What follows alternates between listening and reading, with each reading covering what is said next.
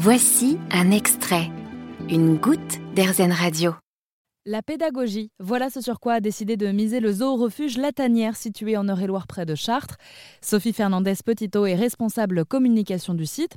Je l'ai rencontré pour parler de la sensibilisation qu'il pratique au quotidien. Rendez-vous cette fois-ci devant les perroquets. Près des enclos, on trouve euh, bien évidemment des petits panneaux sur les espèces pour expliquer les espèces aux gens peu leurs particularités, hein, euh, notamment en termes de poids, en termes de, longévité, de, provenance, de, enfin, de milieu de vie naturel. On parle aussi de leur statut IUCN, c'est-à-dire euh, du fait qu'ils soient euh, en, danger d'extinction ou, pas. Et puis, on a à côté de ça des tout petits panneaux qui permettent de raconter l'histoire de certains des pensionnaires que les gens vont trouver à l'intérieur des enclos.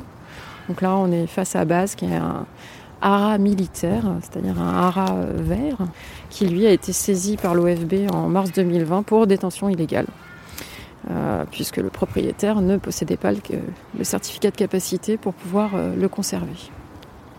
Je suppose que le perroquet, euh, c'est un animal qui doit plaire beaucoup. euh, Ouais, ça plaît beaucoup aux petits comme aux grands, c'est très exotique hein, un perroquet. Après un perroquet, il faut, il faut pas commettre d'erreur. hein. Euh, on, est sur des, on est sur des animaux qui ont une, une durée de vie qui est très très longue. hein. Certains vivent euh, entre 60 et 80 ans. Ça veut dire qu'aujourd'hui, si vous vous prenez un perroquet, vous le léguez à vos enfants.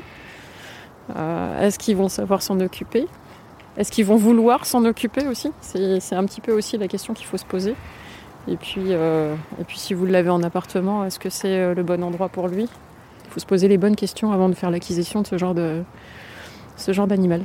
Mais euh, si on regarde sur des animaux qui sont peut-être moins exotiques, hein, comme les ânes par exemple, un, un âne, faut jamais oublier qu'un âne, ça vit en moyenne 40 ans aussi.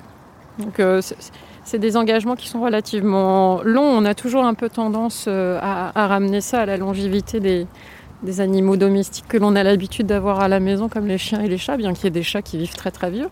Mais voilà, il faut toujours se poser les bonnes questions. Et toute cette sensibilisation est faite au zoo refuge La Tanière situé près de Chartres en Eure-et-Loire, où tous les animaux présents sont issus de sauvetage.